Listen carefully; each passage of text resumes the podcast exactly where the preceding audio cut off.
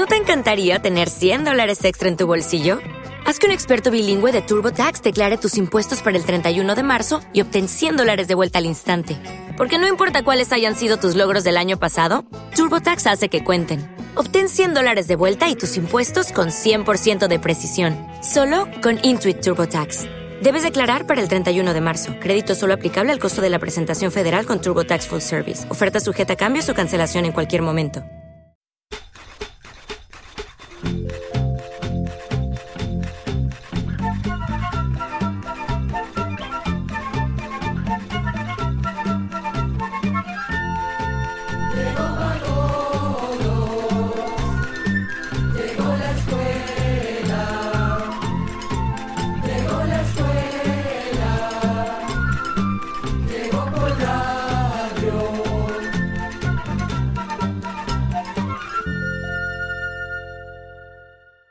Bienvenidos amigos y amigas a un nuevo capítulo de...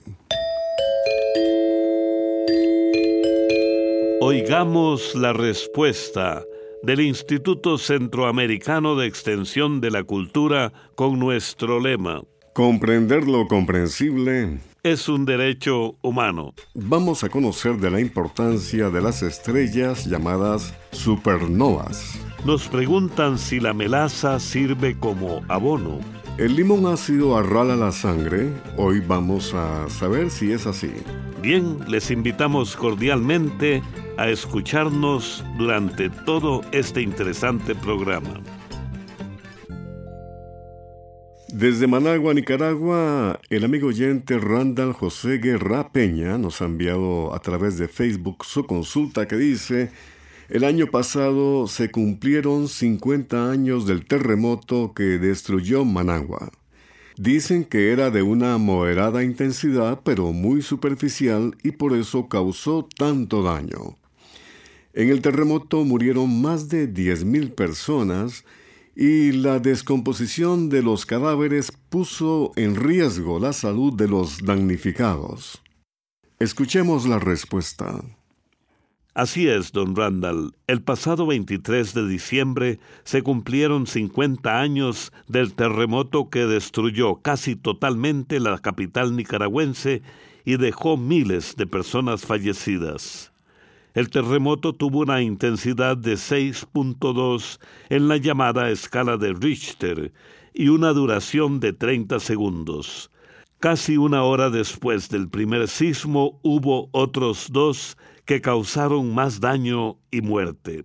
Esto ocurrió así porque la gente creyó que el peligro ya había pasado y regresó a sus casas, que ya estaban inestables a causa del primer sismo.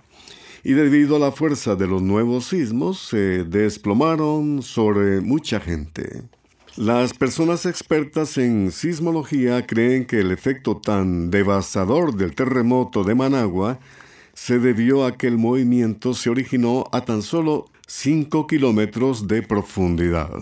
Pero también tuvo que ver el material de construcción llamado taquesal, quincha o bajareque, que había sido empleado a lo largo del siglo XX para construir muchas de las viviendas de la capital.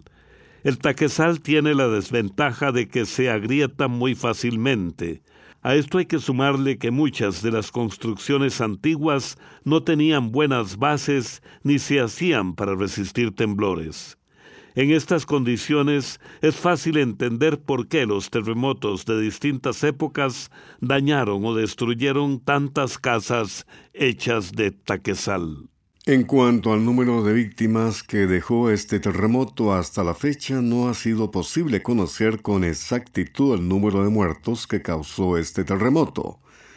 Por lo general se dice que causó más de 10.000 muertos, pero se cree que el número real de víctimas está entre 10.000 y 30.000 muertos. Debido a la dimensión de la tragedia, el personal que atendió la emergencia resultó insuficiente hubo que sepultar cientos de cadáveres en fosas comunes o incluso quemarlos antes de que la descomposición pudiera generar enfermedades y problemas de salud en la población sobreviviente. El terremoto y los incendios que se originaron después destruyeron todos los hospitales de Managua y las instalaciones de la Cruz Roja, la mayor parte de la industria y el comercio y todas las oficinas públicas del gobierno. Por cierto, esos terribles incendios duraron casi dos semanas. Finalmente se pudieron controlar gracias a la ayuda de los cuerpos de bomberos de otros departamentos. En esa ocasión también se contó con la ayuda del Cuerpo de Bomberos de Costa Rica, que prestó una valiosa ayuda a los hermanos nicaragüenses. Usted también puede encontrarnos en YouTube, en Facebook y en Evox, en este espacio de Oigamos la Respuesta. En un almanaque Escuela para Todos leí un artículo sobre el amaranto que me pareció muy interesante. Allí dice que es un gran alimento. Quiero saber si en Costa Rica se siembra amaranto. Es la pregunta que nos ha enviado la señora Nora Castro Bonilla desde la provincia de Alajuela en Costa Rica. Vamos a decirle que el amaranto sí se siembra en Costa Rica aunque no en grandes cantidades. Las personas siembran amaranto en huertas caseras para consumo propio o bien para atraer insectos polinizadores. También siembran amaranto para vender las semillas. La familia del amaranto es muy grande, pues se conocen como 800 especies. La mayoría de ellas crece silvestre y la gente la considera maleza, pero hay tres especies de amaranto que son las más apreciadas. El amaranto se conoce también con otros nombres como pira, beldo, huatli y alegría. Se cree que esta planta es originaria de México y Guatemala, así como de Perú y Ecuador. Luego se extendió por otros países de Latinoamérica. Junto al maíz y al frijol, el amaranto fue uno de los principales productos alimenticios de nuestros antepasados. Los mayas, los aztecas y los incas consumían el amaranto como verdura y grano reventado. También lo utilizaron en sus ceremonias religiosas. En Venezuela los indígenas la conocían con el nombre de caraca y era utilizada como remedio natural y como alimento. El amaranto es muy nutritivo y con ella se hace harina, pasta, tortillas, galletas, té y otras bebidas. Si usted, doña Nora, la amiga que nos hace esta pregunta, está interesada en cultivar esta planta, puede buscar en la red social Facebook un grupo que se llama Huertos Urbanos de Costa Rica. Allí hay personas que cuentan su experiencia con esta planta y otras que ofrecen pequeñas porciones de semillas para la venta o el trueque.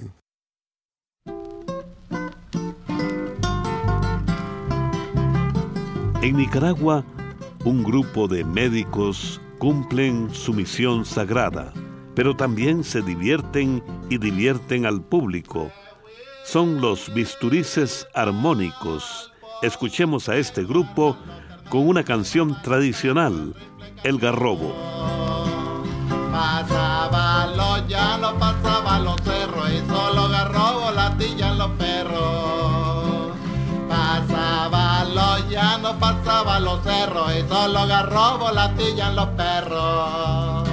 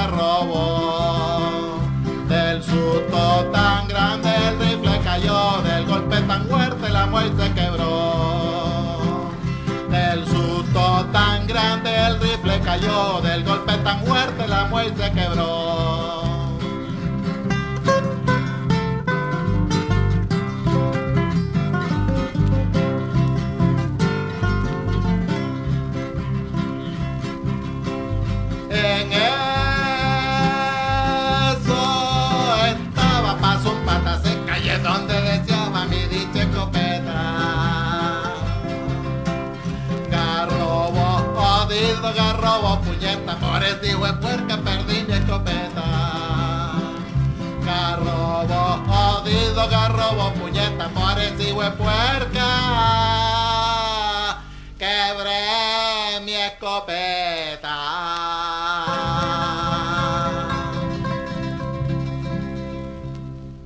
Envíenos sus preguntas al apartado 2948-1000 San José, Costa Rica. También nos puede contactar al correo electrónico isq.org o encuéntrenos en Facebook como Oigamos la Respuesta. El señor Rafael Robleto nos envía un WhatsApp desde Nicaragua con esta consulta.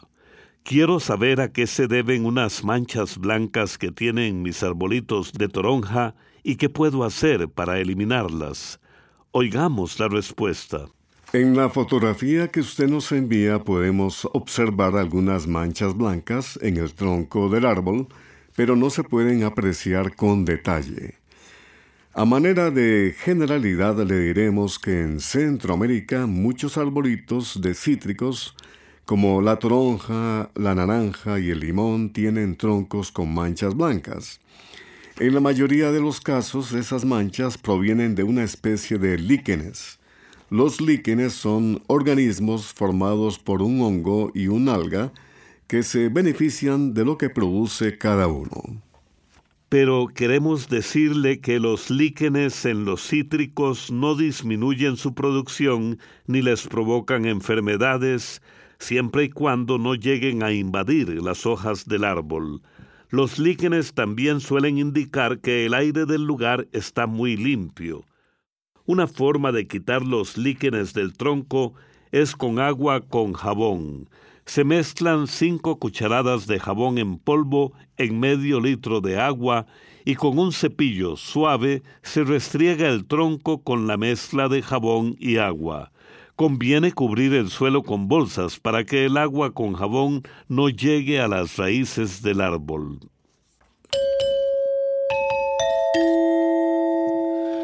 El señor Luis Quirós Brenes nos envía la siguiente pregunta desde la ciudad de Cartago, en Costa Rica. Quisiera saber si es cierto que comer limón ácido tiende a arralar la sangre. Oigamos la respuesta. Antes de contestar su pregunta, vamos a suponer que arralar la sangre se puede interpretar como hacer la sangre más líquida. La sangre está compuesta por una serie de sustancias que le dan su consistencia normal. Entre estas sustancias están, por ejemplo, los triglicéridos, que son una clase de grasa muy común en el cuerpo. Pero cuando los triglicéridos están muy altos, la sangre se vuelve espesa y cuesta más que fluya por los vasos sanguíneos. En estos casos, el corazón tiene que trabajar más fuerte para bombear la sangre y eso puede ser peligroso. Se cree que el limón ácido ayuda a quemar grasa, incluyendo la grasa de la sangre, pero esta idea no es correcta. El limón no ayuda a deshacerse de la grasa en el cuerpo. La única manera de deshacerse del exceso de grasa es comer menos y hacer más ejercicio. Para bajar los triglicéridos también se recomienda disminuir el consumo de azúcar, harinas refinadas y alcohol. Por otra parte, arralar la sangre también puede significar para alguna gente desintoxicarla o limpiarla. Algunas personas consumen limón ácido en ayunas para desintoxicar el cuerpo. Sin embargo, esta idea también es incorrecta porque el cuerpo limpia la sangre gracias a la función de órganos como el hígado y los riñones. En realidad, un cuerpo sano tiene la capacidad de limpiarse de forma natural y no es necesario tomar agua con limón ni batidos desintoxicantes. La siguiente pregunta nos llega desde Tecolostote, Nicaragua, es de un amigo oyente. Nos la envió al WhatsApp del ICQ, dice que son las supernovas y qué importancia ha tenido para la Tierra. Escuchemos la respuesta. Las estrellas son grandes bolas de gases que arden a temperaturas enormes. Las estrellas nacen y también mueren. A lo largo de millones de años su fuego se va agotando poco a poco. Al final, su presión hace que se vayan encogiendo, produciendo un calor tan grande que finalmente llegan a explotar.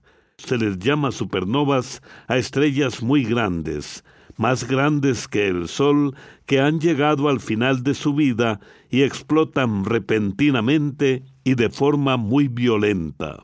Según han descubierto los científicos, la existencia de estos fenómenos que generan las supernovas es fundamental, pues sin ellas posiblemente no existiría la vida en la Tierra.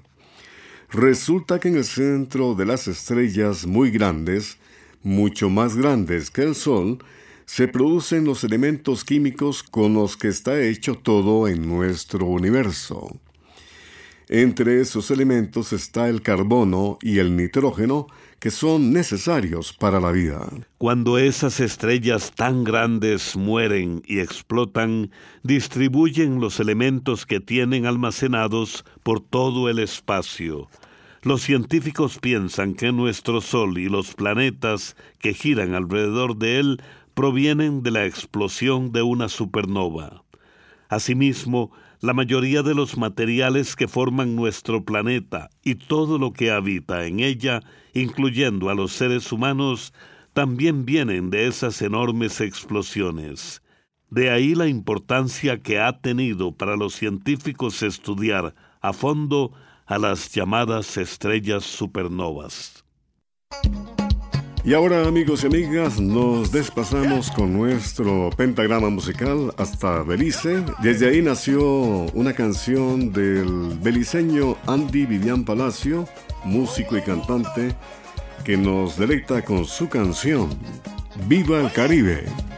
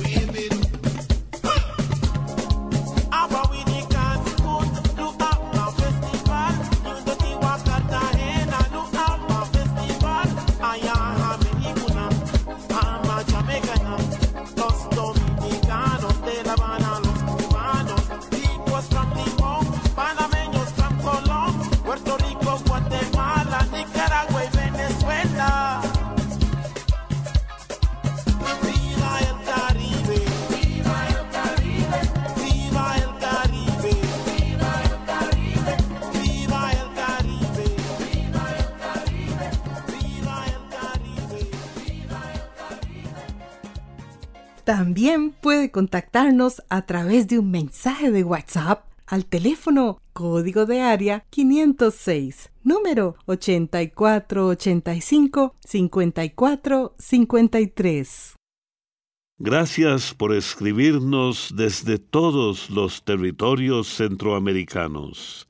Por ejemplo, en Boaco, Nicaragua, un oyente a través de un WhatsApp consulta. ¿Qué significado tenía el bastón en la antigüedad? Oigamos la respuesta. Los bastones, cetros, varas o callados son símbolos o representación de autoridad que han usado los reyes, sacerdotes y jefes militares desde épocas muy antiguas. Es muy probable que el origen del bastón venga de las varas o palos que se usaban para dirigir a los rebaños de animales. Asimismo, las personas mayores se apoyaban en varas o palos de madera. En esos tiempos, los ancianos eran considerados las personas de mayor autoridad y conocimiento de un grupo. Entonces se empezó a relacionar el bastón que usaban con la idea del poder. En la Biblia se cuenta que la vara o el bastón que usaba Moisés fue un instrumento mediante el cual Dios manifestó actos milagrosos a su pueblo. Al principio estos bastones eran simples palos de madera, después se fueron adornando con dibujos y letreros. Más tarde, a los bastones que usaban los gobernantes se les agregaron piedras preciosas y se fabricaron de otros materiales como marfil, oro y plata. Hoy en día en distintos museos se conservan restos de cetros de más de 3.000 años de antigüedad que pertenecieron a pueblos como los etruscos y los celtas. También se han hallado esta clase de bastones o cetros en las tumbas de los faraones egipcios y en entierros de los distintos pueblos indígenas que vivían en América antes de la llegada de Cristóbal Colón. Quisiera saber si la melaza es buena para usarla como abono foliar para café de un año. Es la consulta que nos hace el señor Marcial Elías Hernández desde Madrid, Nicaragua. Escuchemos la respuesta. La melaza es un producto que se utiliza en la preparación de abonos debido a los distintos nutrientes que le brinda a las plantas. La melaza sí se puede usar como abono foliar, es decir, para aplicar en las hojas de las plantas de café. Esta clase de abono se prepara mezclando una cucharadita de melaza en un litro de agua. Es preferible que esa agua sea de lluvia o de río.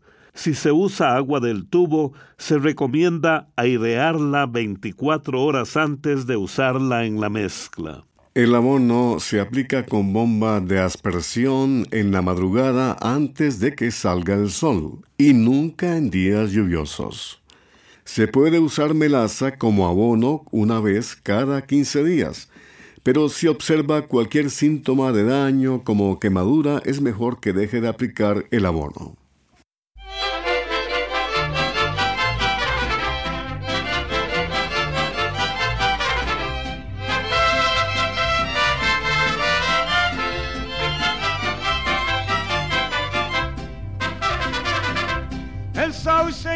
La palma se mecen con calma, sus hojas se visten de una cara azul, hermoso sombrío del sauce y la palma, palma de mi alma, qué linda eres tú, el sauce y la palma se mecen con calma, sus hojas se visten de una cara azul, hermoso sombrío del sauce y la palma, palma de mi alma, qué linda eres tú.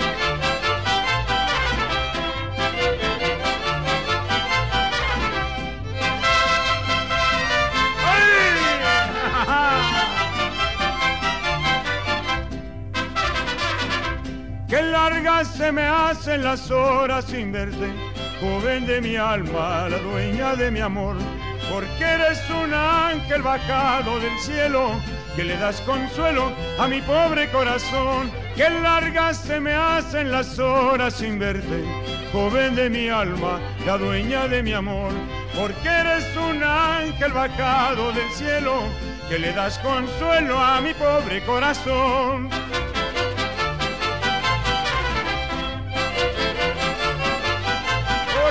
Oiga.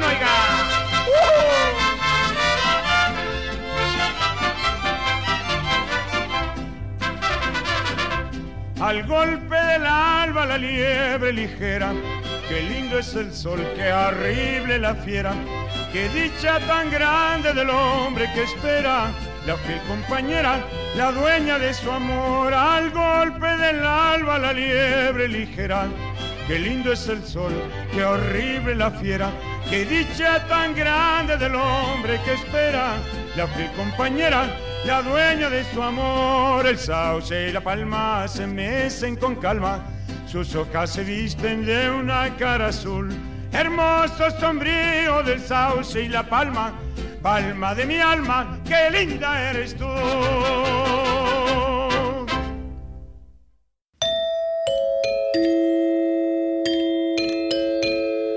La igualdad en la riqueza debe consistir en que ningún ciudadano tenga tanto dinero que pueda comprar a otro, ni ninguno tan pobre que se vea obligado a venderse. Juan Jacobo Rousseau, escritor y filósofo suizo. Programa B Control 52. Y así llegamos al final del programa del día de hoy. Los esperamos mañana en este su programa Oigamos la Respuesta. Mándenos sus preguntas al apartado 2948-1000 San José, Costa Rica.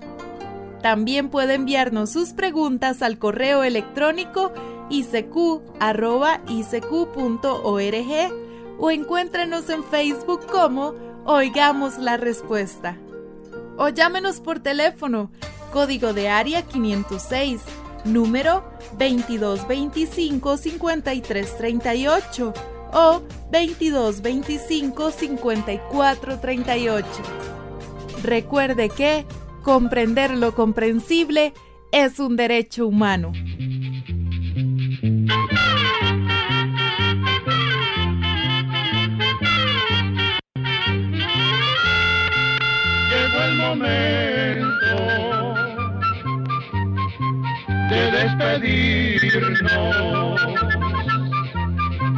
Se va a la escuela, se va cantando